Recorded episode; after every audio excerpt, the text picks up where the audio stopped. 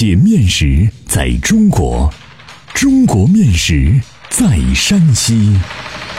两千多年的可考历史，孕育出独特的三晋饮食文化。面食展现了山西人的睿智巧思，蕴含了深厚的人文底蕴。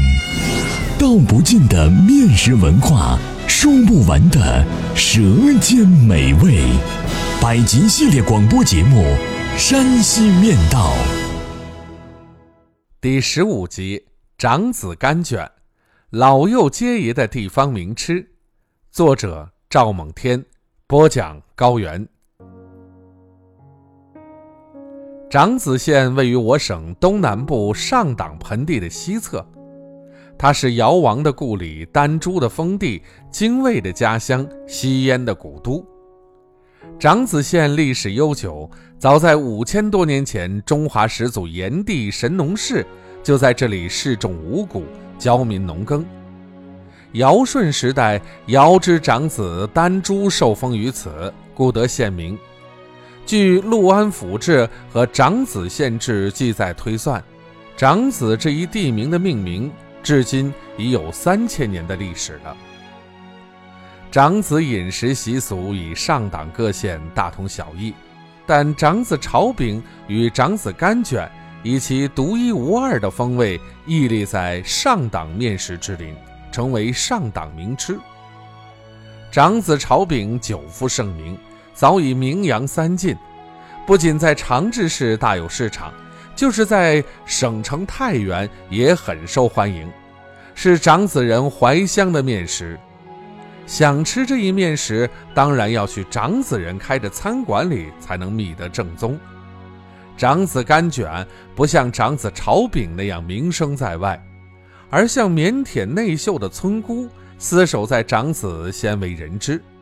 但它焦黄酥脆、味道甘香的特点，虽然养在深闺人未识，但也天生丽质难自弃。长子人孝父母、走亲戚、看朋友，首选干卷当礼物，可见长子人对他的喜爱和推崇。如今长子人去外地也带干卷，拿家乡的特产送人。长子干卷也叫芦干卷，用小麦面粉制成。解放前是长治、长子屯留、鹿城等地蒸食铺制售的一种特殊的面制食品。据上党名吃记载，长治市合作社饭店退休老职工王福宝师傅说，他学徒时听师傅们讲，芦干卷已有两百多年的历史了。这一面食制品久放不坏，便于保存。虽然极为普通，但可常年销售，销量惊人。一九五六年公司合营后，国营的芦干卷店停止营业。芦干卷的重新出现是在改革开放之后。长子干卷香酥焦脆，不嚼而化，适宜年老没齿的人和缺奶的婴幼儿食用。另有一个功效是，慢性胃溃疡患者常吃此物，对胃有特殊的保养作用和食疗效果。长子干卷吸水性特别强，将一个干卷放入水中，能立刻听到沙沙的响声，眨眼功夫，干卷就吸饱了水，很快膨胀裂开，就像贝雷绽放，十分奇异。干卷能充分吸收胃液，自然有助于消化。去年秋天，我在晋东南面食进行为期一周的考察，在长治名吃研究会秘书长范元生先生的陪同下，走访了长子县城一家干卷加工作坊。作坊的主人带我一行参观了他的发酵车间、制作车间和备烤车间。并详细的介绍了干卷制作的工艺流程，其工序之多、环节掌控要求之高，给我留下了深刻的印象。经过这次考察，我对干卷的制作过程有了一个初步的了解。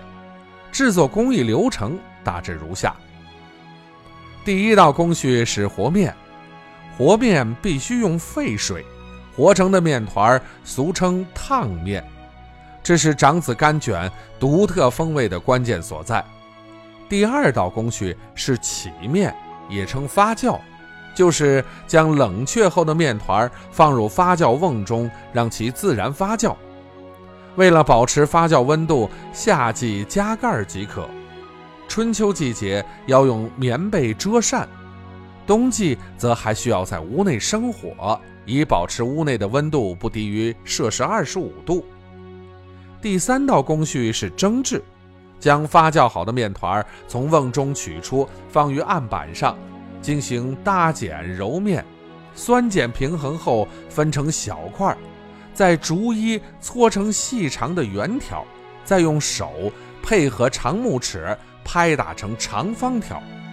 这时，在长方条上用手指画一道线沟，在沟内刷油，刷好后双手挤压面条。